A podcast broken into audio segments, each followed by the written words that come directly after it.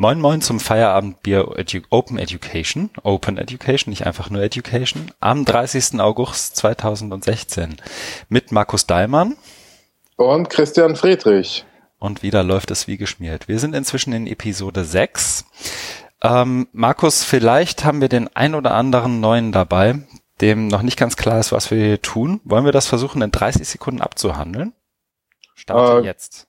Gerne. Also wir treffen uns hier zum regelmäßigen Gedankenaustausch äh, zu Themen aus dem Bereich Open Education, Bildungstechnologien. Und äh, die Hoffnung ist, in unserem Dialog die Themen etwas tiefer zu bearbeiten, sodass die Hörerinnen und Hörer davon auch etwas haben.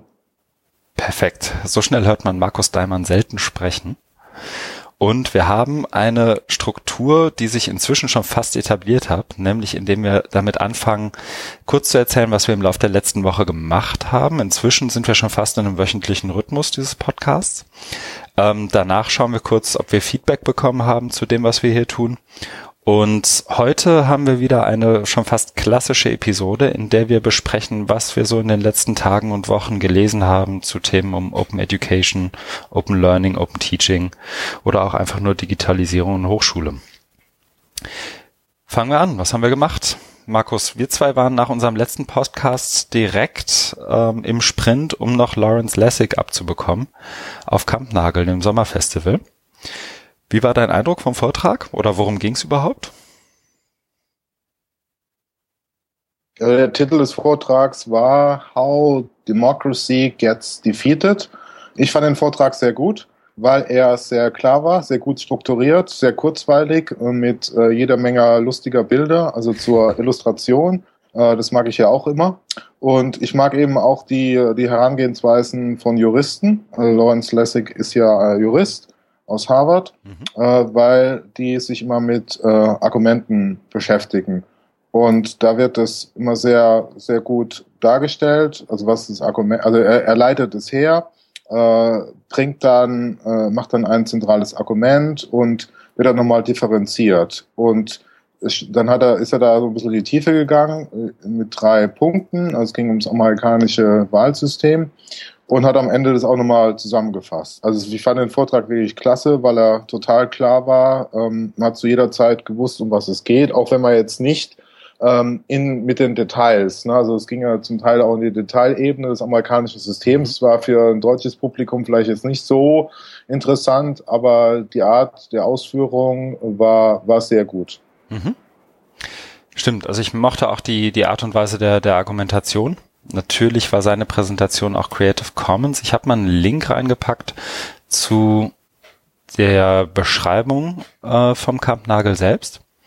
Und von da aus finden sich dann weiterführende Links auch zu seiner Präsentation selbst. Ein, zwei Tweets sind wir, glaube ich, auch losgeworden im Verlauf der Veranstaltung.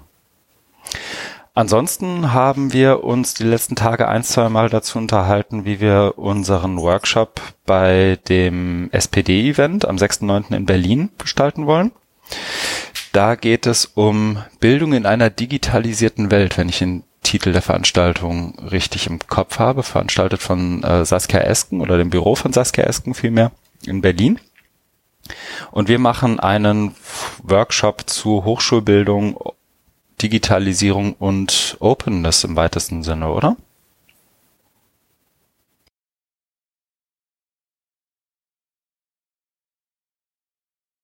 Dann versuche ich mal weiter zu improvisieren, während Skype, wir sind heute übrigens wieder bei Skype, versucht die Verbindung wiederherzustellen. Ähm, was ich noch im Laufe der letzten Woche gemacht habe, ist ähm, zu sammeln, was Publikationen, Journals, Tagungen und Personen in Open und Online Education angeht. Und zwar habe ich den Auftrag in einem meiner Jobs an der TU bekommen, an der TU in Hamburg bekommen, ähm,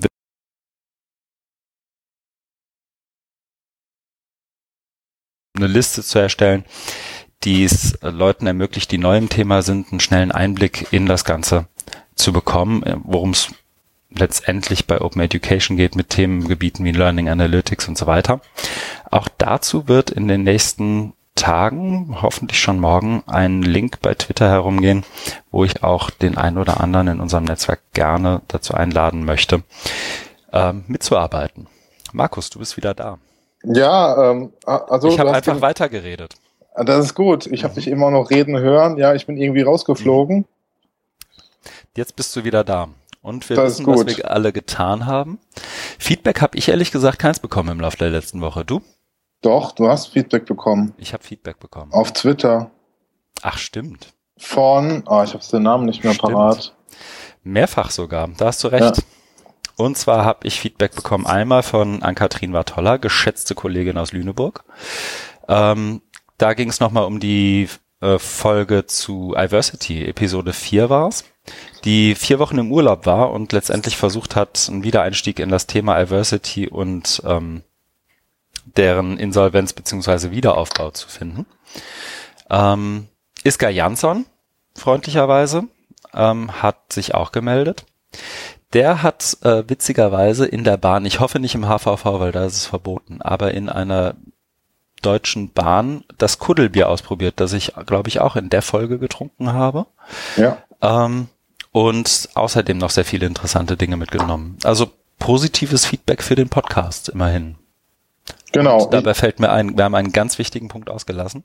Was für ein Bier trinkst du heute, Markus? Ich, trinke heute kein Bier. Ich oute mich und trinke ähm, Heller von Grund auf frisch. Natürliches Mineralwasser Medium. Oh Mann, jetzt wird's fällig, dass die uns tatsächlich auch Aus mindestens dem 5 Euro Hansa. Mineralbrunnen. Ja. Heller, 5 Euro auf unser Konto bitte, ihr wurdet erwähnt. Von mir selbst in den dritten Stock geschleppt vom Sky Supermarkt, der 500 Meter entfernt ist. Sky Supermarkt, bitte auch 5 Euro. Von mir, bei mir gibt's heute einen Ratsherrn Pilsner, der Klassiker. Mein Kuddel ist leer und das Hopfenstopfer IPA habe ich zu schnell getrunken. Ich glaube, wir können loslegen, oder? Fangen wir an. was wir gelesen haben. Wir haben tatsächlich, und ich weiß nicht, ob das, oder ich bin schon fast erleichtert, dass das nicht nur mir so ging. Im Laufe der letzten Woche, der letzten zwei Wochen, ging so langsam die MOOC-Maschinerie wieder los. War so mein Eindruck. Es sind, wir haben hier gleich vier Artikel zu MOOCs in unseren Show Notes und der erste ist Why America's MOOCs Pioneers Have Abandoned Ship. Den hast du, glaube ich, reingetan. Ich habe ihn auch gelesen. Magst du vielleicht zunächst mal, oder das ist ein Artikel von Jonathan Rees. Worum geht's im Groben? Ich glaube, der Kontext hier ist ähm, Daphne Koller, die zu Alphabet oder vielmehr Google geht oder einer Tochter. Cisco. Nee, war es Cisco? Nein, Daphne Koller geht doch zu ähm, zu diesem Deep Learning Enterprise Ja. der Google-Tochter. Das war Ja. doch nicht, wir finden es raus, Calico? Ja, ja, Calico nicht. war's, glaube ich. Genau. Ähm, sie geht dahin und er hat das zum Anlass genommen, mal zu schauen, wo sind denn die ganzen MOOC-Pioniere, die im Jahr des MOOCs noch vorgeprescht sind und gesagt haben, bald gibt's nur noch 50 Einrichtungen, wir schaffen euch alle ab. Was ist denn? Ähm, wo sind die alle hin? Und er hat ein, zwei spannende Thesen noch mit dabei, Markus. Ja, genau. Also ich würde den, den nächsten Artikel, the, uh, the MOOC Revolution That Wasn't, da irgendwie noch mit dazu packen, weil Mhm. Die für mich äh, ähnlich sind. Also so nochmal eine, eine Rückschau, ähm, auch mit einiger zeitlicher Verzögerung, weil der Hype ja jetzt doch schon einige Jahre zurück ist. Aber dadurch ähm, kann so eine Reflexion auch nur umso besser werden, wenn man mal grund, gründlich drüber nachdenkt. Und ähm, das wird, wird in den Artikeln eben gemacht, wo äh, entlang des Verlaufs des Hypes, also der Ausrufung der Revolutionierung der Bildung, äh, über, über das Scheitern dann von einigen Prestigeprojekten, also an voran, damals war das ja San Jose State University zusammen mit Udacity, äh, damals noch mit dem Auftrag, Bildung für alle anzubieten. Hm. Und ähm, dadurch ist ja die große Enttäuschung entstanden und Sebastian, also das haben wir auch ausführlich in der Diversity-Episode behandelt, aber Sebastian Truhn hat ja dann seinen berühmten Turn gemacht und gesagt, okay, äh, wenn ihr zu blöd seid, ihr Hispanics und Afroamerikaner aus Südkalifornien, äh, dann lasse ich es eben. Äh, hat es natürlich nicht so gesagt, sondern, aber ja, aber also es ging schon in die Richtung, dass eben ähm, die, die Lerner nicht bereit dafür waren. Und ähm, aber was dann eben auch so in der Debatte rüberkam, ist so sein berühmter Ausspruch, we have a lousy product, wo er Mhm. einfach mal das, wo er, wo er immer, wo er sogar seine Lebenszeitverbeamtung aufgegeben hat, auf einmal als Schrott erklärt hat. Mhm. Und er Also hat aber die- dann, Ja. Also die fünf Stunden, die fünf Stufen der, was ist es, Angstbewältigung durchmacht hat. Anger, Denial und so weiter. Ja, so, so könnte man es auch sagen. Und dann ist er eben weitergegangen und hat gesagt, okay, ich mache jetzt, ähm, es wird in irgendeinem Artikel da auch so provokant genannt, machen einfach nur so Standard E-Learning, äh, mhm. Weiterbildungstraining. Ne? Also das, das trifft es eigentlich ganz gut. Also ich finde, die, die beiden Artikel sind ja auch sehr klar in, in der Analyse und der Sprache und ich glaube, das ist auch genau das, was man braucht. Es geht ja nicht auch darum, jetzt da rumzu, drauf rumzuhacken oder irgendwie polemisch zu werden, sondern das mal nüchtern, äh, sachlich zu analysieren, was es denn eigentlich ist, oder was es war und was es ist und was es nicht ist. Und das sind ja, äh, denke ich, die Fragen, die, wir, die, die wir uns stellen müssen. Mhm. Genau, also gerade wie ganz oft bei solchen, solchen Artikeln ist es gerade der letzte Satz, der irgendwie auch bei mir hängen geblieben ist, ähm, wo er davon spricht, dass die, die inflationär gebrauchte Rhetorik, die MOOCs beschrieben hat, ja auch letztendlich ähm, damals schon irgendwie absehbar ähm, überzeichnet war, aber andererseits eben auch, dass MOOCs, wenn sie weiter so verfolgt werden mit im Venture Capital und dem, dem Zwang, irgendwann Geld zu verdienen, genau so über den Nutzer oder über die, die jeweiligen Universitäten eben auch viel von ihrem Innovationspotenzial verschenken. Und er formuliert das hier ganz schön. Um, MOOCs are destined to remain ghost ships floating on the open ocean without the lost crew that had such high hopes to transform education forever at the start of their long journeys. Also ein schon fast freuden, schadenfreudiges Bild, guck mal, jetzt sind die MOOCs tot und ich tanze auf ihrem Grab. Ja, wobei, also bei mir war auch so der Eindruck, was ich da mitgenommen habe, ist, dass in den USA Coursera und, und edX und vielleicht auch ähm, Udacity vielleicht mittlerweile too big to fail sind, äh, weil es immer noch ähm, äh, viel Venture Capital gibt. Äh, und das ist ja der große Unterschied zu Deutschland. Das gibt's ja hier nicht. Deswegen ähm, ist ja, hat's ja Adversity nicht geschafft. Aber in den USA kommen sie dann auch mit ihrem äh, eher reduktionistischen, didaktischen Modell, ähm, also wo man das wirklich nicht als Innovation bezeichnen kann, ähm, haben sie es aber dennoch e-, etabliert. Und, und das, das eben aber nur, weil es anscheinend noch genügend Venture Capital gibt, das verbrannt werden kann. Hm. Wo es ja dann auch schon fast verpönt ist, zu früh den Break-Even zu machen. Ne? Also du musst ja erstmal ähm, so eine, so eine Burn-Rate haben und, und möglichst viel Geld verbrennen, ähm, damit du auch wachsen kannst und dann den, den Markt allein beherrschst, wie es ja in der Logik des Internets dann auch passieren soll. Ja, und, und das ist, also mit den Ghost Ships ist, glaube ich, dann ein sehr gutes Bild, aber das ist dann auch äh, problematisch, weil das nimmt wiederum äh, Kraft und, und Ener Energie für tatsächliche Innovation. Weil, also das ist auch nur so Spekulation von mir, aber man könnte sich ja denken, dass dann ähm, dadurch, dass jetzt MOOCs ähm, immer noch populär sind, und das, deswegen reden wir ja auch drüber und deswegen gibt es die Artikel, ähm, dass man den Eindruck bekommt, ja, es funktioniert doch. Wir haben doch digitale Bildung, wir haben doch MOOCs, was wollt ihr denn? Wo ist das Problem? Ne? Und dass dann ähm, diese, also das über das Scheitern hinausgehen und sagen, okay, MOOCs sind gescheitert in der und der Form, wir brauchen bessere und andere Produkte das kostet natürlich wieder Zeit und Energie und Hirnschmalz und dass das dann ein Stück weit ausgebremst wird, indem äh, Coursera und Co. relativ stark äh, noch sind und ähm, dadurch, also diese, diese Stellung haben. Mhm. Ja, also dass viele ja inzwischen, also es wird ja oft auch, und das ist dann vielleicht schon der, der Segway in den äh, nächsten Artikel, So What Have MOOCs Ever Done For Us von Alistair Creeman, ähm, dass, dass MOOCs ja oft zugerechnet wird, dass sie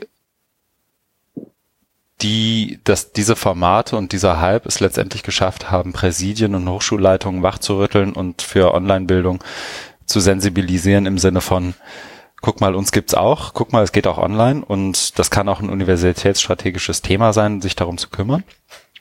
Ähm, aber andererseits, und das, das fiel mir jetzt parallel noch dazu ein, immer wieder auch diese Rückkehr auf das, was Martin Weller, und ich glaube, das hatten wir in der ersten oder zweiten Episode auch ähm, oft betont hat, diesen Narrativ auch aktiv mit zu begleiten und nicht äh, Leute ungestraft behaupten zu lassen, mit MOOCs hat Online-Bildung und Online-Lehre und Gedanken dazu, wie Bildung online funktionieren kann, angefangen. Und ähm, da finde ich wiederum, also das vielleicht tatsächlich als Segway in den nächsten Artikel ähm, von, von Alistair Creeman, so what have MOOCs ever done for us?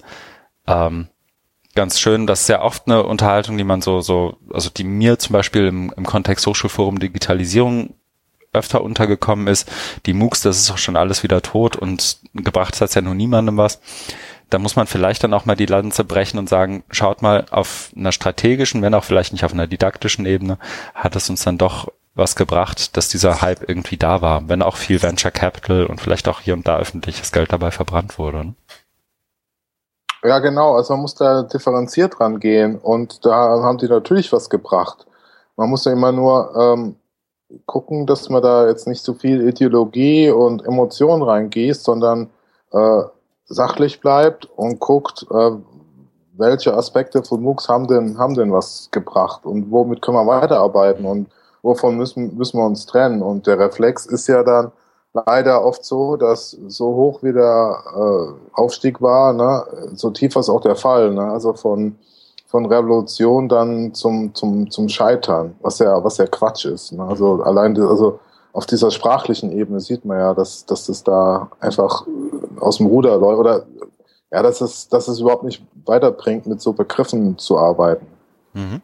Vielleicht in dem Kontext, wenn wir es auch, ich packe auch noch einen Link in die Show Notes. Ich weiß nicht, ob du es überhaupt schon gesehen hast. Ich glaube, ich habe es heute erst gesehen, dass ähm, Inge de Waard und zwei andere für das ähm, Open Praxis Journal oder im Open Praxis Journal letztendlich eine, eine Metastudie zu MOOC Research veröffentlicht haben.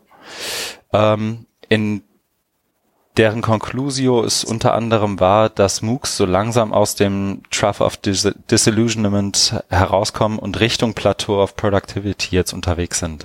Also da geht es um den Gartner Hype Cycle. Ähm, das hat sicher der eine oder andere schon mal gesehen. Und ähm, das MOOCs sind, MOOCs sind der Studie zufolge zumindest nun aus dem Tal der Tränen heraus und gehen so langsam in, in, auf, auf ein Plateau, in dem dann auch wiederum diversere Angebote erwartet werden von den Autoren. Vielleicht auch noch was für eine spätere Folge. Ich fand das aber ja. ganz interessant. Ja, ich habe den Artikel gesehen, aber mhm. noch nicht noch nicht näher ähm, gelesen. Aber was äh, die Conclusio, äh, da noch ein, eine Bemerkung dazu, das sind wir wieder beim Punkt ähm, Finanzierung. Mhm. Also ähm, äh, hier Plateau Produktivität ist ja schön gut, aber äh, braucht ja irgendwie auch ähm, Treibstoff, ne, damit die MOOC-Maschine weiterläuft. Ne. Da sind wir wieder beim Thema, ne, Finanzierung, wie kriegt man es hin? Also Venture Capital äh, ist ja in Deutschland ja nicht so ausgeprägt. Mhm. Äh, dann äh, öffentliche Förderung äh, gibt's. Also ich arbeite ja selber in einem MOOC-Projekt, was öffentlich gefördert wird. Mhm. Äh, wo wir auch ähm, versuchen, die Förderung zu verstetigen, äh, weiter auszubauen, mhm. äh, was uns ja natürlich auch antreibt, da, da mal das Thema und Konzept weiterzuentwickeln. Aber das ist ja auch noch nicht so viel. Also es gibt ja jetzt nicht eine riesen MOOC-Ausschreibung, ne? so wie es damals, also beim Stifterverband und äh, was war es noch? Ähm, Diversity war ja. mit, mit äh, es waren auch nur 250.000. Ich wollte gerade sagen, also das ist ja jetzt äh, die, die 250.000 oder 10 mal 25.000 Euro in allen Ehren, aber das hat, glaube ich, niemand, selbst der Stifterverband und Diversity nicht als umfassende Förderung von MOOCs, geschweige denn von Online-Bildung verstanden, oder? Genau, und ähm, die Frage ist ja dann, wie weit Hochschulen, weil die ja da auch mal mit genannt werden, ist auch Aufgabe der Hochschule, sich jetzt zu öffnen über äh, die Mauern hinaus und, und den Campus hinaus ausstrahlen. Das geht natürlich jetzt über das Netz sehr gut, aber kostet ja. Und wie weit ähm, sind da jetzt die Hochschulen bereit, ähm, selber Finanzierung dazu beizutragen oder irgendwie andere Töpfe anzuzapfen? Aber da gibt's noch keinen Mechanismus, ne, wo man sagt, so könnte jetzt irgendwie eine, eine stabile Abgabe ähm, aussehen. Also sowas wie äh, GEZ für MOOCs. Ja, aber jetzt, also ich, ich verstehe, wo das herkommt und ich muss aber spontan sagen, da stellen sich mir ganz viele Nackenhaare auf und bei dir wahrscheinlich auch, wenn, de, wenn jemand auf dich zukommt und sagt, jetzt gib mal eine GEZ für MOOCs.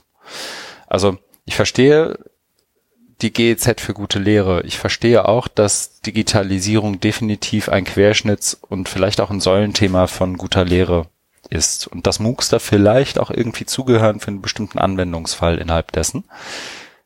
Aber wenn du davon ausgehst, dass du MOOC oder andersrum, wenn derjenige, der und ich glaube, das ist ein, ein, grundsätzliches Förderproblem, was du vielleicht bei Venture Capital so nicht hast.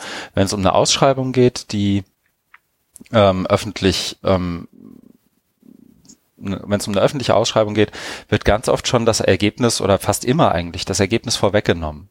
Also ich habe selten eine Ausschreibung gesehen, in der gesagt wird, wir erwarten von euch oder eine, eine Angebotseinholung, wir erwarten von euch, dass ihr euch Gedanken macht, was ist denn jetzt ich sag's mal ganz platt, gute Lehre und das setzt ihr dann um, sondern ganz häufig geht's darum, äh, wir möchten, dass ihr innerhalb von zwölf Monaten mit äh, Budget X folgende Dinge digitalisiert in irgendeiner Form. Oder wir möchten, dass ihr Folgendes produziert, muss man, muss man ein bisschen breiter zu sagen.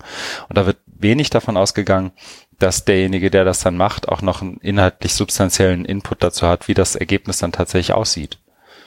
Und das ist, glaube ich, was, was auch gerade im öffentlichen Bereich, Bereich enorm hemmt, mal losgelöst von vielen politischen Debatten und gerade Entscheidungsfindung in Unis und Strategiefindung in Unis etc aber ähm, ganz allgemein im öffentlichen Bereich die wahrgenommene Cleverness desjenigen, der das Geld hat oder diese ähm, schon fast kognitive Dissonanz ganz oft ja zwischen denjenigen, die das Geld haben und denen, die die Ahnung haben. Die, die, die das Geld haben, denken auch ganz oft, sie wüssten genau, was das Beste ist, was man mit dem Geld jetzt tun sollte. Und das Ergebnis wird ganz oft vorweggenommen. Bin ich da zu weit äh, nee, das, zu sehr auf einem dünnen Ast? Nee, das, das ist schon richtig, aber bei MOOCs wären wir jetzt, also so wie sie jetzt sind, äh, nicht bei dem Thema Innovation und ähm, sondern irgendwie Mainstream oder Verstetigung. Also ich sehe das, also das, was du beschreibst, ist so die klassische Forschungs- und Entwicklungsprojektlogik. Ne? Man, man, man baut irgendwelche Prototypen macht dann irgendwie eine Evaluierung und dann weiß keiner, wie es weitergeht und dann ist die Projektförderung aus mhm. und äh, es ist, ja, verläuft im Sande. Hat man ja, hat man ja ganz oft und genau. kann ich auch ein Lied von singen. Genau, mit, mit MOOCs hätte man ja dann irgendwie die Möglichkeit, da auch irgendwie einen anderen Standard zu bekommen, also auch jetzt mehr videobasiert, äh, weg von irgendwelchen langweiligen LMS, äh, geschlossene Silos, sondern eine, eine, eine teilweise Öffnung äh, also kann man ja auch bestimmen, wie weit man das öffnet, aber schon ein anderes Format.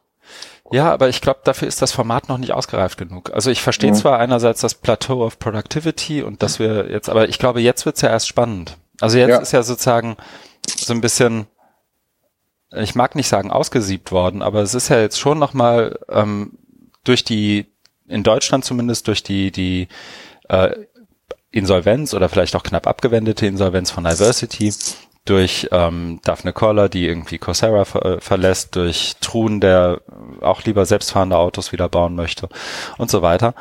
Ähm, ja auch nochmal die Debatte in Gang gebracht worden, was ist denn jetzt Qualität in genau Online-Lehre? Und es gibt ja, also wenn du, wenn du zum Beispiel sagst, Videolehre in oder Videos in Online-Lehre oder Videos in MOOCs, dann fallen mir auf Anhieb, ich glaube, zwei oder drei Research-Projekte ein, die sich nicht ganz sicher sind, ob Videos immer das Beste in Online-Lehre sind. Und ich glaube, wenn wir uns jetzt darauf verstetigen, zu sagen, jetzt machen wir was mit öffentlichen Geldern, das MOOCs verstetigt, dann ist das genau das, was wir jetzt nicht brauchen, nämlich wenig Innovation in dem Bereich, in dem es noch viel Innovation braucht.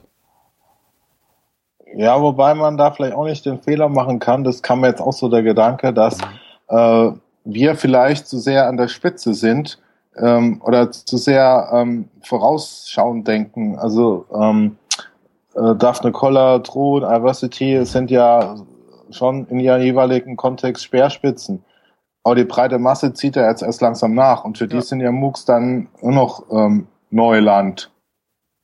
Ja, und, was ja auch ne? fein ist. Aber dann muss man es ja jetzt noch nicht verstetigen. Also ich glaube, man Verstetigung und ich glaube, das meinst du auch nicht. Verstetigung klingt für mich immer so danach, jetzt haben wir hier ein Format gefunden, das für uns alle ganz bequem, lass uns das mal die nächsten fünf, sechs, sieben Jahre machen und dann gucken wir weiter. Ich glaube, das meinst du nicht, aber ich bin stärker dafür, dass die Formatfrage offen zu lassen und wirklich drüber nachzudenken, was kann offene digitale Lehre beitragen zu, in Anführungszeichen, guter Lehre. Und dann ist wahrscheinlich eine, vielleicht eine Universitäts- oder im besten Fall sogar die Entscheidung eines einzelnen Profs, was ist denn jetzt gute Lehre?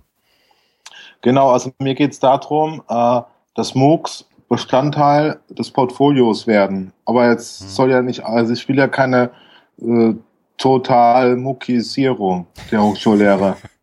Aber schon ähm, der als und der Muck-Szene. Ja. Genau. Aber schon als als als Bestandteil. Ich mhm. denke, wir, wir, dürfen den Blick nach hinten nicht äh, fallen lassen. Das heißt also, die, die davon noch nichts gehört haben, für die Videos neu sind. Und das eben bei, bei MOOCs hast du ja verschiedene, das, das kommt da wieder, äh, also wäre wieder zurück auf den Artikel, so what have MOOCs ever done for us? Mhm. Ähm, ne, da gibt's ja gewisse Benefits. Und dann, wenn man jetzt ja, zu früh, und das Problem ist ja, wenn du das zu früh fallen lässt und sagst, MOOCs sind scheiße, weg, dann nimmst du ja den ganzen, der, der, der großen Masse die Chance, genau diese Benefits zu, zu bekommen und da überhaupt mal das Thema reinzukommen. Ne? Also man spricht ja immer von MOOCs als Katalysator, als Einstiegsdroge in mhm. die, in die Digitalisierung. Ne? Genau. Das, das, das meine ich auch nicht. Ich meine nicht, dass man es einfach fallen lassen soll. Ich meine, man soll es weiterentwickeln mit denen, die dann neu dazukommen. Die haben dann auch neue Ideen und vielleicht brauchen die erstmal so das, genau. das, das MOOC-Maker Basic Seminar aus Lübeck, damit sie irgendwie verstehen, was kann genau. was denn jetzt das Format und was kann es nicht.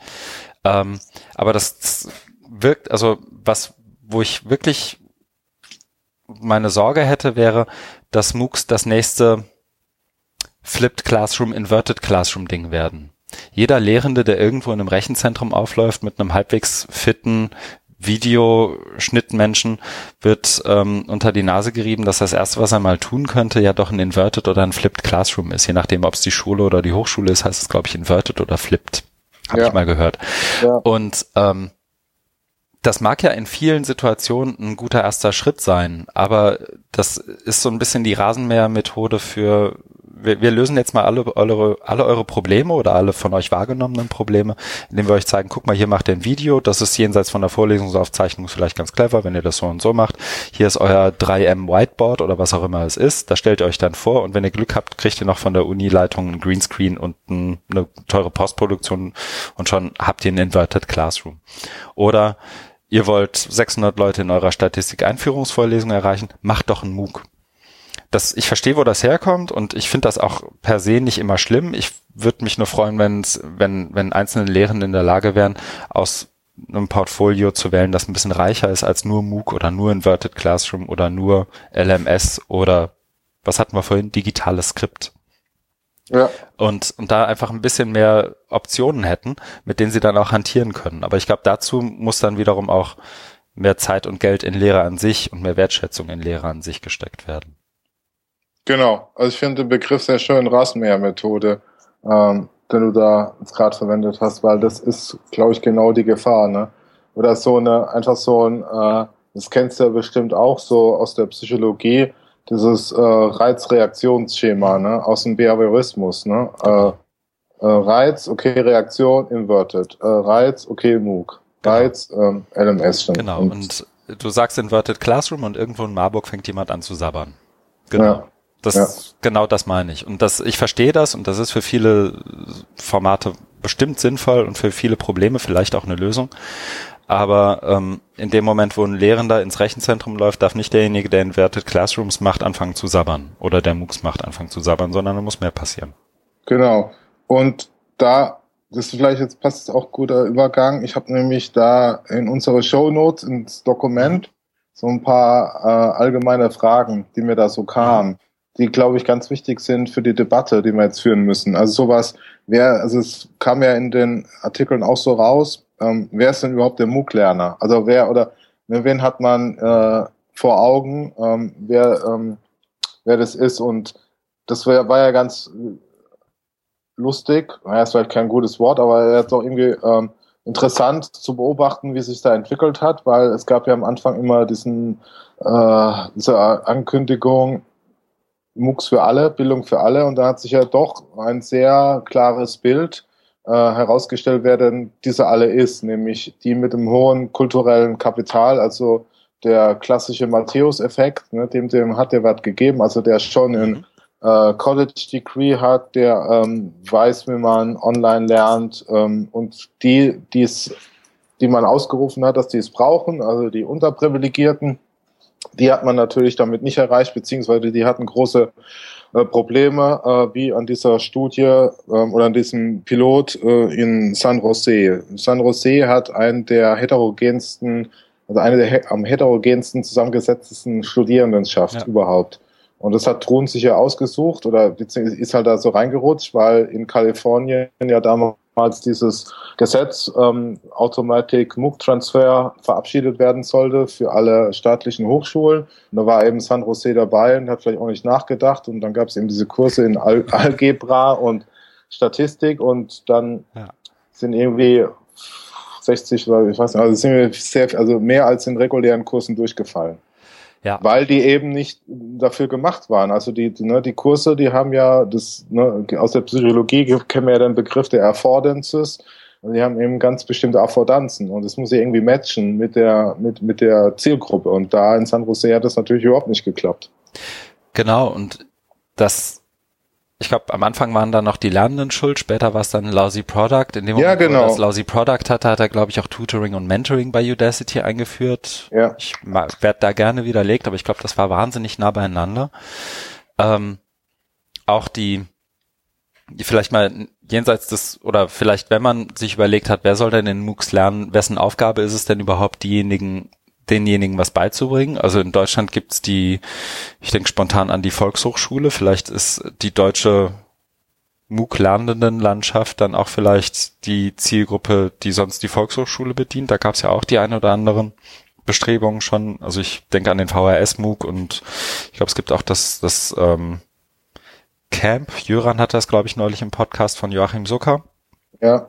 Ähm, also wer, wer bedient die dann? Wessen Aufgabe ist das? Ist es Aufgabe einer Hochschule, genau diejenigen in Statistik 101 zu schulen, die dann damit eigentlich nur in ihrem Job weiterkommen möchten? Oder ist die Aufgabe der Hochschule eine andere?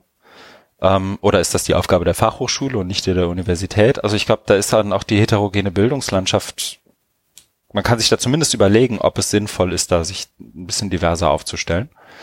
Ähm, dazu kommt noch, und ich habe mich immer gewundert, ehrlich gesagt, dass in Niedersachsen bzw. in Lüneburg sich nie jemand getraut hat, die Frage zu stellen. Also mir wurde sie zumindest nie gestellt. Ähm, die Leuphana Digital School war ein zumindest in Teilen aus niedersächsischen Haushaltsmitteln finanziertes Projekt und ist das auch nach wie vor. Und wir haben damit Lernende weltweit bedient, aus über 170 Ländern teilweise.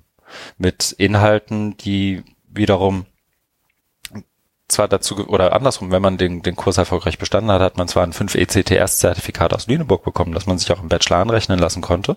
Und viele Studis äh, von der Leuphana haben die Kurse auch belegt, aber ein Großteil derer, die sich bei uns in den Kursen aufgehalten haben und die da gut und gerne miteinander gelernt haben, ähm, waren eben keine niedersächsischen, geschweige denn Leuphana-Studierenden und trotzdem hat sich nie das erste, was mir einfällt, ist das Studierendenparlament oder der AStA aus Lüneburg mal an uns gewandt und gefragt, sagt mir, wofür gebt ihr denn da eigentlich unsere Kohle aus? Und das finde ich erstmal schön, dass die das nicht tun. Ich hätte mich, glaube ich, sehr gut und sehr gerne mit denen zoffen können, auch Nachmittage lang. Aber ähm, die, die Frage, was ist dann die Aufgabe der Hochschule, wenn sie denn MOOCs macht und wen genau will sie da adressieren, gehört, glaube ich, genauso dazu, wie wer ist der MOOC-Lernende selber. Ja, also da noch ein äh, Punkt dazu. Da kannst du gerne mal in Hagen an der Fernuni anrufen. Die können dir auch ein Lied in, in verschiedenen Strophen dazu singen, weil genau die ja ähm, das ähnliche, ähnliche Herausforderungen haben, ist ja ähm, in NRW. Landesuniversität, aber ähm, natürlich sind ganz viele nicht aus NRW, sondern aus ganz Deutschland und der Welt und das seit äh, 42 Jahren. Mhm. Äh, und da gab es ja dann, oder gibt's und gab es seit Jahren die Bestrebung, die Fernuni als Bundesuniversität zu etablieren. Hat aber bis jetzt ähm, nicht geklappt, ähm, weil ähm, die Politik da nicht bereit war, ein Lex Fernuni zu schaffen, also ein Präzedenzfall. Mhm. Ja, aber das sind, also es kann irgendwie so ähm, vorausschauend oder ähm, auf Englisch sagt man, glaube ich, foreshadowing, ähm, die äh, Probleme beschreiben, auf die Hochschulen kommen können. Ne? Und du hast also genau mit eurem Fall, ne, mit, mit ähm, 170 Nationen, das ist natürlich schon ein Ding. Und klar, ähm, da, aber ich glaube, da kann man jetzt auch keine Prognose abgeben. Das ist ja eine, eine ganz offene Frage. Ne? Und da muss man, muss man eben gucken, also äh, was, äh, ja, wie sich Hochschulen dazu positionieren, wie sie ihre Mission sehen, aber auch wie die Politik sich dazu mhm. verhält und ja, wie, wie die Finanzierung oder das dann eben dadurch auch äh, damit eben entsprechend auch unterstützt wird mit, mit Geld. Ne? Ja. Ich glaube, die Fragen muss man offen stellen und auch offen ja. diskutieren, weil dann klärt sich Mittelherkunft und Mittelverwendung. Ne? Also die, genau. dann, dann kannst du sagen, wo kommen die Aktiva und Passiva in deiner Bilanz her, wenn du äh, in den Sprech ausrutschen möchtest. Ähm, vorher so, und ich glaube, da, da sortieren sich auch gerade viele Hochschulen und viele, viele Bundesländer gerade jetzt erst und machen sich dazu Gedanken. Ne? Wir hatten letzte Episode, ja. den Fall Schleswig-Holstein, die versuchen, Digitalisierung für Schleswig-Holstein zu begreifen. Wir haben ja. NRW, in Niedersachsen tut's hier inzwischen ab und zu mal was. Hamburg, in Berlin ist nächste Woche, glaube ich, auch die, die Diskussionsrunde. Ähm, zu Bildung in der Bildung und Digitalisierung und offene Bildung. Ja. Also da, da passiert ja schon ab und zu was. Ja. Ähm, und auch bundesweit ist ja jetzt nicht ganz viel Lethargie oder weniger Lethargie, als man erwarten könnte. Nee, nee, da, da tut sich einiges, ja. Und du hast ja auch einen wichtigen Punkt genannt, äh, das Thema, äh, wie stellen Hochschulen sich auf oder Diversi, also Diversität. Also es geht ja nochmal zurück zu dieser, ähm, diesem Punkt mhm. ähm, heterogene Studierendenschaft. Ne? Und da hat man eben gemerkt, ähm, dieses One Size Fits All macht ja keinen Sinn, ne? Und mhm. vielleicht muss man es eben wie beim, also vielleicht ist vielleicht keine so gute Analogie, aber wie beim Fernsehen, man spricht ja auch bei, bei MOOCs eben auch vom Broadcasting, ne? es mhm. gibt ja RTL 2 und es gibt Arte, es gibt RTL und Dreisat, ne? Äh, es gibt äh, deutsches, nee, das heißt gar nicht mehr DSF, Sport 1, ne? es gibt irgend, ja. äh, irgendwelche Männer, Männer, irgendwelche Männerkanäle, ne, Max oder und sowas, ne, also es gibt Ne, da gibt's ja auch, ähm, die haben ja alle ein Grundmodell, ne? sie strahlen ihre Sendungen für die anonyme Masse aus, aber haben natürlich entsprechende Schwerpunkte. Mhm. Und ähnlich, also ähnlich dazu, so ein bisschen die, die MOOCs. Ja, für MOOCs würde ich das gelten lassen, weil MOOCs einfach, oder X-MOOCs wahnsinnig nah an ja. genau diesem Broadcasting-Modell sind. Ich würde für viele andere, wenn man in dem Bild bleiben möchte und das sozusagen mit den klassischen Medien noch vergleichen möchte, möchte ich tatsächlich auch so in die Tageszeitung, Magazinslogik mal reingucken. Ich, ich finde vor allem, was, was MOOCs und der, der Narrativ von MOOC, du hast es ja letztendlich auch in der zweiten Frage, die, wie könnte ein sinnvolles MOOC-Narrativ aussehen zwischen Hype und Untergang? Was mir beim MOOC-Narrativ ganz oft fehlt, weil es ja auch nur sozusagen eine Splittergruppe der MOOCs ist und ich glaube, die, äh, das, das die, die Studie, die ich eben angesprochen habe, uh, Research Trends in Massive Open Online Course, Theses and Dissertations, ähm, spiegelt das auch ein Stück weit wieder. Die meisten konzentrieren sich auf XMOOCs, die CMOOCs und konnektivistische Formate, die Alistair Creeman ja auch so in So What Have MOOCs Ever Done For Us anspricht, ähm, werden ganz oft einfach außen vor gelassen und das finde ich schade, ist aber auch ein Zeichen, dass es anscheinend den Leuten, die CMOOCs machen oder konnektivistisches Lernen machen oder Lehren machen, schwerer fällt, ähm, das, was sie da tun, auch ähm, zu quantifizieren und so zu quantifizieren, dass man einen Erfolg davon ab, daran ablesen kann. Und das ist, äh, finde ich, die viel spannendere Frage, wie das denn geht und wie man dann solche Formate vielleicht ein Stück weit äh, pusht, weil aus meiner Sicht die um Längen erfolgsversprechender sind als ähm, ein Professor XY, der sich von Greenscreen stellt und redet. Ähm, da, da noch mehr Zeit und Arbeit reinzustecken, den, den Narrativ da anders zu formen auch. Ja. Und nicht, und nicht nur sozusagen einerseits zu forschen, was bringt's den Lernenden, aber andererseits auch, dass das Forschen ist das eine. Ich finde gerade die MOOCs äh, haben gezeigt, dass es eben nicht nur darauf ankommt, quantifizierbare Erfolge vorzuzeigen, sondern auch auf den, den großen Narrativ und den PR-Hype und die Stakeholder in Politik und Wissenschaft und Wirtschaft an Bord zu kriegen und zu sagen, wir machen das jetzt mal. Ja, aber da kommt nur eins hinzu, nämlich es geht ja immer noch um Bildung. Und das ist der auch ein Punkt, den ich da äh, genannt habe, nämlich also was, was ist dann das Ziel von MOOCs? Und da wird ja immer genannt Demokratisierung von, von Bildung. Und da kann man, muss man jetzt auch nochmal unterscheiden. Also einmal ist es ja nur der Zugang, ne, dass du sagst, kommt, ja. kommt alle rein, mhm. aber was er dann macht, ist uns egal. Ne, das ist ja, da bist du Teil von, von, einer, von einer großen Masse. Äh, ist auf der einen Seite natürlich sehr beliebt wegen der Skalierbarkeit, äh, auf der anderen Seite aus pädagogischer Sicht äh, eher schlecht, weil äh, Pädagogik lebt ja von Feedback, von Austausch, von Dialog. Und wenn du da nur so ein Discussion Board hast ähm, und äh, selbst organisierte Lerngruppen, dann kann es natürlich auch nicht sein. Mhm. Äh, spannender ist ja dann, wenn es darum geht, das ganze System zu demokratisieren. Und da habe ich jetzt gerade auch in Vorbereitung auf die Sendung heute dann nochmal äh, nachgeguckt bei einem von mir sehr geschätzten Bildungsphilosophen, der da drei Aspekte unterscheidet, wenn es darum geht, ähm, was soll so ein Bildungssystem, was soll eine Hochschule, was soll eine Schule.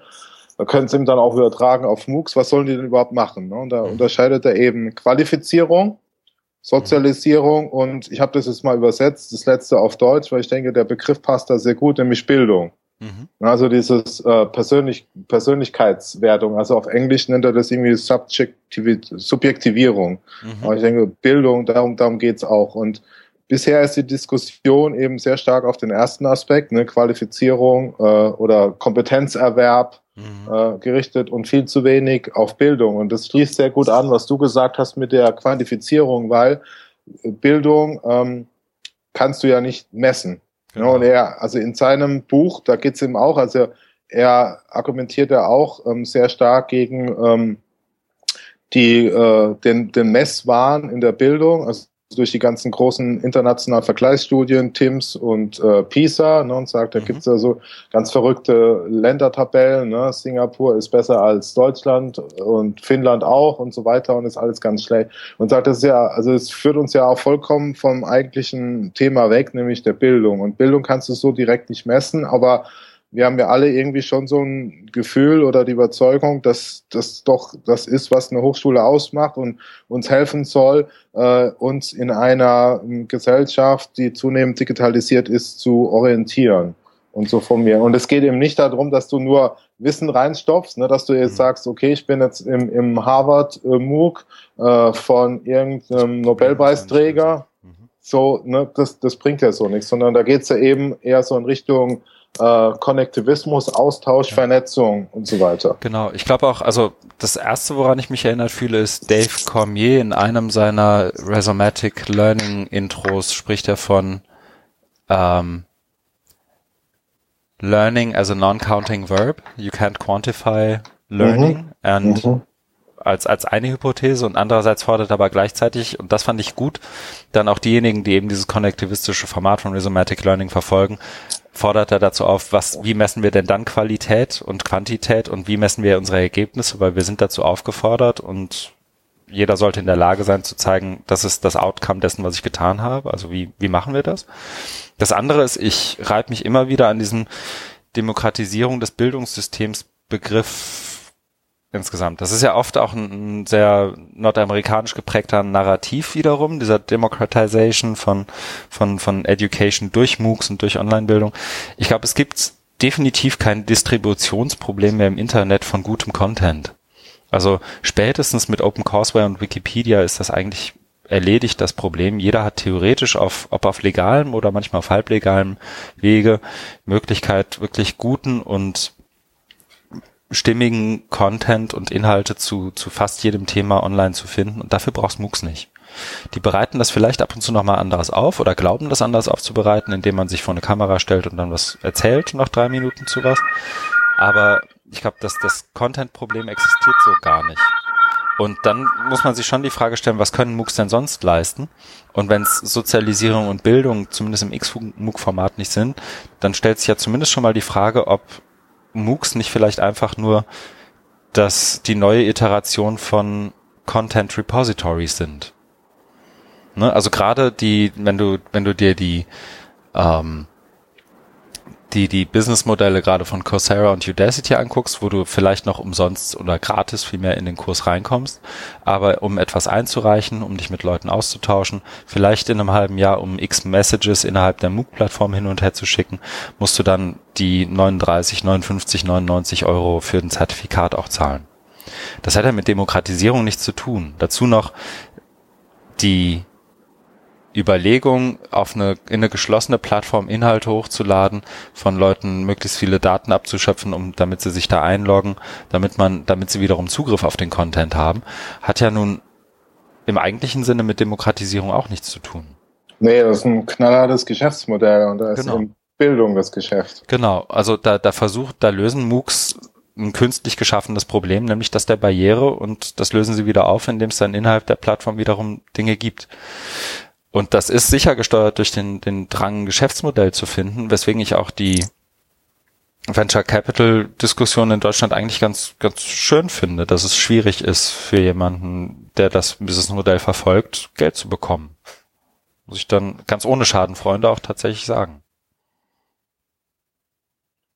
Aber es gibt ja noch eine andere, einen anderen Ansatz. Also vielleicht jetzt so ein Eigenwerbungsblock, Mhm. aber äh, in, in Lübeck mit, mit Moin und MOOCs äh, geht's ja eher so in Richtung Demokratisierung der Bildung. Ne? Also das Projekt ist ja explizit äh, ausgeschrieben, äh, Aufstieg durch Bildung, also ähm, berufstätigen, äh, nicht traditionellen Studierenden Zugang zu Hochschulbildung zu verschaffen. Und deswegen äh, die Plattform wird ja an der Hochschule betrieben, Mhm. ist jetzt kein Venture Capital dahinter, äh, gibt jetzt ähm, eben nicht diese Auslagerung. Ne? Ich gehe jetzt äh, auf Coursera und äh, gucke dann, dass die Leute später irgendwie an die Hochschule kommen, sondern da ist die Verbindung doch eher, eher enger. Also da, ne, das, das ist ja das Ja. Schöne dran, da, da tut sich ja schon was. Ähm, in dieser ganzen Diskussion, man darf da eben auch nicht den großen MOOC-Plattformen vielleicht äh, Plattformen zu viel Gewicht geben. Genau, ich glaube, man darf die nicht mit Überwartungen, äh, mit Erwartungen überfrachten, so rum. Nicht mit Ja. Überwartungen erfrachten. Ja. Ähm, und mein, mein Anspruch an Lübeck oder an Moin oder on Campus ist ja jetzt auch nicht so und jetzt demokratisiert mal den Zugang zu Hochschulbildung. Also das ist ja, dann wird man ja, ich glaube, dann gerät man selbst in Lübeck in Selbstzweifel. Also mein, mein Punkt wäre ja eher, ähm, ist das, wie, wie können wir als Hochschule und wie können wir als Fachhochschule dazu beitragen? Und wenn Lübeck für sich strategisch entschieden hat, das ist der Weg, wie wir zur Demokratisierung von ähm, Bildung und zu, zum, zum Zugang zur Hochschulbildung etwas beitragen können, dann klar, also dafür ist, gibt's ja nun Föderalismus, dafür gibt's verschiedene Hochschulstrategien, das dann auch anzugehen. Und wir in Lüneburg haben ja nun auch ähm, da auch wiederum vielleicht weniger als Eigenwerbung, auch aus meiner Sicht eines der, der größten Probleme, das wir in den letzten Jahren immer wieder hatten, ist, dass wir in einer geschlossenen Plattform operieren. Also das, was wir im Bezug zu Team Learning, Peer-Based äh, Feedback und Peer Learning gemacht haben, das, was wir zu ähm, auch, auch Heterogenität von Teilnehmern, aber auch von Themen und, und groben Fragestellungen gemacht haben, hätte eigentlich noch viel besser funktioniert, wenn du einen Ansatz verfolgst, wie ich habe es heute bei David Wiley gelesen, von Renewed Assessment. Also Mhm. nicht und, und sozusagen übersetzt das, was in Social Media früher mal die kritische Masse hieß, ähm, die eben viel schneller erreicht ist, wenn du dich offen bewegst und wenn du deinen Content offen zugänglich machst und wenn du dein Lernnetzwerk vielleicht auch offen zugänglich machst. Ich glaube, da liegt noch viel Potenzial rum, was un ungehoben ist und was auch durch eine Moodle-basierte MOOC-Plattform in Lübeck nicht gehoben wird. Mit OER-Anteil. Klar. Also das, das, das, ich, wie gesagt, ich möchte nicht auf Lübeck schimpfen, das steht mir Ja. auch überhaupt nicht zu. Und dass der Content da OER ist und in großen Teilen, das weiß ja, glaube ich, auch inzwischen äh, jeder, der sich in der deutschen Bildungs- oder in der deutschen mit Digitalisierung der deutschen Hochschulbildung irgendwie befasst. Und das ist auch super. Ähm, aber ich würde schon den, den Ansatz, den Lübeck verfolgt, nicht als das gelten lassen, was sozusagen die, die volle Ausschöpfung dessen ist, was die deutsche Hochschullandschaft zu MOOCs beizutragen hat. Also ich Ja, glaube, da geht mehr als eine überzogen. Moodle-basiert, genau, da geht mehr als eine Moodle-basierte MOOC-Plattform, die dann doch ähm, davon abhängt, dass sich jemand darauf registriert, um wirklich alles an Content gebündelt für sich zu sehen. Und ich, das ist ein Mittel von vielen und da, wenn man es als solches sieht, ist es auch super. Genau. So fast schon ein Schlusswort. Nein, wir haben noch ein paar Minuten. Wir haben noch viele Artikel hier drin. Du willst Oh Gott. los, ne? Dezenter Hinweis. Mhm. So, gleich gemerkt. Du hast noch drin das MOOC-Handbuch Handbuch from Hell. Ja, das ist von. Äh, ich glaube, ich kenn's. Ist das das von mit, TUM? Ja, ja genau. Aha. Mit ähm, äh, Ironie-Tag versehen, dieses Aha. From Hell.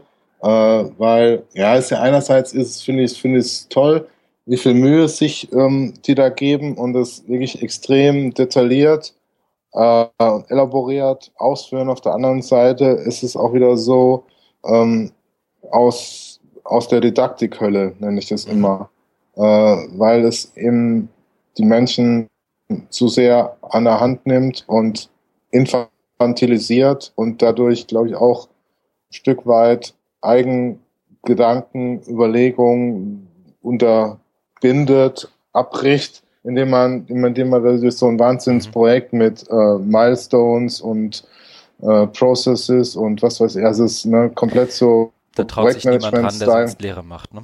Ja. Mhm. Und genau. ja, ich habe da nur, glaube ich, hier, das ist, ein, das ist eine Quote da, äh, finde ich auch, also das Ausdruck dieser, dieser Infantilisierung, wo sie dann schreiben, man soll bitte beachten, dass die neuesten Informationen zu den Plattformen doch bitte auf den Plattformen sind. Also du musst auf Coursera gucken, mhm. was das Neueste von, bei Coursera gibt. Du musst bei edX gucken, was das Neueste bei edX ist. Ja, und damit dann auch, und das finde ich wiederum, ich will mich mit dem MOOC-Handbuch vielleicht noch so als Kontext, das ist letztendlich ein wahnsinnig ausführliches, ich glaube, es von einem Dreivierteljahr oder so, oder von einem Jahr ist es mir zuerst begegnet. Kann das sein? Ja. Irgendwann so Ende letzten ja. Jahres. Ja, ähm, so ungefähr, ja. Wirklich ein wahnsinnig ausführliches How to MOOC, letztendlich der, der TUM, sowohl für Coursera als auch edX mit einer Beschreibung, wann man was wie am besten macht und wie man Videos am besten aufzeichnet und so weiter. Aber ähm, ich finde, und da schon wieder den, den Segway zum nächsten Artikel eigentlich wahnsinnig passend. Um, our technology is our ideology, George Siemens on the future of digital learning. Den hatten wir jetzt schon ein paar Mal in den Show Notes drin, deswegen habe ich auch so jetzt gerade auf die Tube gedrückt, weil ich ah. gerne zumindest noch anreißen dachte, wollte. Ich wollte ihn nicht schon raus, wieder rausschieben. Du wolltest ihn schon wieder rausschieben. Ich wollte ihn nee. unbedingt drin haben diesmal, weil ich weiß, äh, okay. du hast ein ambivalentes zu George Siemens, ambivalentes Verhältnis, glaube ich, oder? Ähm, ja. Ich finde aber in dem Fall hat er mit, mit vielen Punkten recht. Ich erinnere mich noch daran, dass ich das gelesen habe und in vielen Punkten letztendlich zugestimmt habe. Also so den, den Narrativ, den ja gerade Audrey Waters sehr, sehr stark auch pusht, zu sagen, Technologie und die Benutzung von Technologie ist niemals ohne Ideologie möglich. Und jemand, der Technologie irgendwann entwickelt hat, sei das ein edX oder ein Coursera oder irgendein Startup im AdTech-Bereich, Iversity oder wer auch immer, die haben immer basiert auf Annahmen und damit basierend auf einer bestimmten Ideologie und einem gewissen Weltbild gehandelt und gearbeitet. Das, das, und, also da, da gehe ich voll mit, aber mhm. ähm, also das, wie Audrey, Audrey Waters es macht, mhm. finde ich auch mal fantastisch, mhm. absolut brillant, aber hier ähm, das ist ja nur die halbe Miete ja. und was er eben da noch reinbringt und da werden, denke ich, ja, Dinge halt so sehr schnell vermischt äh, ist das Hochschulsystem, mhm. wo, wo er dann, glaube ich, auch eine eher ähm, eingeschränkte Sicht auf, auf die Hochschule hat. Und so dieses ganze ähm, bildungstheoretisch, bildungsphilosophische Erbe oder Gewicht ähm, komplett ausblendet. Also es wurde mir nochmal klar, als ich diesen anderen äh, in einem anderen Buch gelesen habe von einem Bildungsphilosophen, ähm, der dann eben die Hochschule verteidigt und sagt, ähm, das ist nicht so, also es ist nicht nur so, wie es dargestellt wird, sondern da gibt's ja noch was anderes. Und es kommt eben äh, bei äh, George Siemens eben, eben nicht so rum, weil er, weil er eben so ein instrumentelles äh, Verständnis hat, was man natürlich auch haben kann, weil die Hochschule ja jetzt keine mehr ist wie vor 200 Jahren, sondern wir haben die Massenuniversität und äh, hat ja mit dem damaligen System auch nicht mehr so viel zu tun. Das ist schon richtig. Aber ich denke, da gibt's noch mehr und da müssen wir einfach mal auch tiefer zu den Wurzeln gehen, mhm. um, um da auch dann diesen diesen äh, Connex, also die Verbindung dazu zu Bildungstechnologien zu machen. Beziehungsweise er konstruiert es ja so, dass er sagt, Bildungstechnologien zementieren das Hochschulsystem, wie es ist, und es verändert sich nichts. Ich würde ihm dagegen halten, dass wenn man ähm, wegkommt von diesem instrumentellen Verständnis, dass es doch geht, indem man sich mal dran erinnert, was die Hochschule eigentlich ist und ähm, dass es ja doch auch andere Entwicklungen aus den Hochschulen heraus gibt mit, im Zusammenhang mit Bildungstechnologien. dieses wahrscheinlich noch nicht an, an das äh, Licht der großen Presse geschafft haben, aber mhm. dies, dies ja doch gibt. Ja, vielleicht, also vielleicht ist es dann wirklich noch, also wir haben ja auch noch ein paar weitere Artikel, bei denen wir schon überlegt haben, ist das nochmal eine eigene Episode. Also sei das Domain of One's Own mit dem, dem tatsächlich empfehlenswerten Beiträgen von Mahabali und Audrey Waters genau zu dem Thema. Lass mal auch, glaube ich, einfach in den Show Notes stehen. Ne? Ja. Aber ich finde die Unterhaltung spannend, weil es auch, glaube ich, national zwar nochmal unterschiedlich ist, aber man schon versuchen kann, auch aus anderen Ländern und anderen Entwicklungen in anderen Ländern auch für den deutschen Hochschulkontext zu lernen. Also das Thema OER und OER Repositories, wenn du da jemanden fragst, der gerade in UK das irgendwie fünf von neun OER Repositories haben abschalten müssen und damit sämtlichen Content auch vom Netz genommen haben, dann haben die ganz sicher auch, oder dann sollten die meiner Meinung nach auch gehört werden, wenn es in Deutschland die Debatte gibt, bauen wir jetzt noch schon wieder ein Repository. Und genauso finde ich es hier auch, finde ich es ganz interessant, mir mal anzuschauen, was passiert dann an anderen Hochschulen, in anderen Kontexten, die vielleicht auch ganz anders geprägt sind als die ja. in Deutschland. Aber was kann man daraus jetzt für uns mitnehmen und, und schauen, dass wir nicht wieder in die gleiche Falle laufen oder vielleicht uns auch mal was abgucken, was da ganz gut funktioniert. Genau. Jetzt höre ich auch auf, dich mit George Siemens zu quälen. Ich Ach, glaube, wir haben die in der Stunde. nächsten, nächsten Sendung gerne. dann, dann hebe ich ihn mir nochmal auf. Wir haben noch ein paar Artikel drin, unter anderem ähm, eben gerade angesprochenen I don't own my domain, I rented Beitrag von Mahabali, wo einfach, das vielleicht nur als Hinweis noch, allein die ähm, Section der Kommentare lesenswert sind. Da kann man sich Stunden aufhalten und gucken ich glaube inzwischen 56, 58 Kommentare, die wiederum auch hergegangen ist und bei Audrey Waters mit dem Hypothesis Tool, das wir glaube ich auch schon ein, zwei Mal erwähnt haben, hoffe ich, äh, deren Replik wiederum auf ihren Beitrag kommentiert hat. Auch das wahnsinnig lesenswert. Ähm, aber ich glaube, wir sind schon so weit am Ende, weil wir uns ja geschworen haben, uns diesmal auf eine Stunde zu reduzieren, ähm, dass wir in der Sektion sind, was wir tun werden im Laufe der nächsten Tage und Wochen, oder? Genau.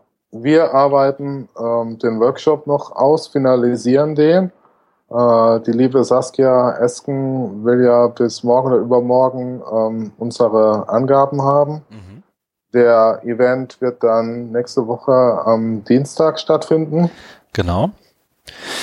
Unter dem Hashtag BDW16, glaube ich, auch zu verfolgen. Wahrscheinlich gibt's ja. Nicht allzu viele Tweets, zumindest aus den Workshop-Sessions, weil wir erfahren haben, dass es kein Wi-Fi geben wird.